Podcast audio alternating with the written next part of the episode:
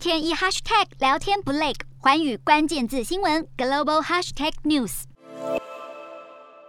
疫情发生后，居家上班成为既定模式，民众普遍希望能够拥有独立居住空间，因此房市快速被炒作，许多国家都面临房价上涨的问题。疫情下，新加坡国宅还有公寓的需求量暴增，因此当局努力的调控，就怕房价会冲破经济基准面，对家庭还有首购族不利。新加坡把国宅称为祖屋，不仅价格相对便宜，生活机能也十分方便，因此大约八成的新加坡人都住在国宅里，住宅自有率高达九成。不过疫情下，私宅价格自二零二零年第一季以来上涨了大约九趴，国宅转售价也上升大约十五趴。为了稳定房地产市场，还有确保当地民众依旧买得起房子，新加坡政府宣布，接下来两年将国宅供应增加百分之三十五，至每年两万三千个单位，力拼到了二零二五年可以推出十万个预购单位，避免供不应求。新加坡政府对人民住的权利相当坚持，只要发现房价上升比例与薪水涨幅不符，就会祭出一系列的房市降温措施，同时也把购屋门槛拉高，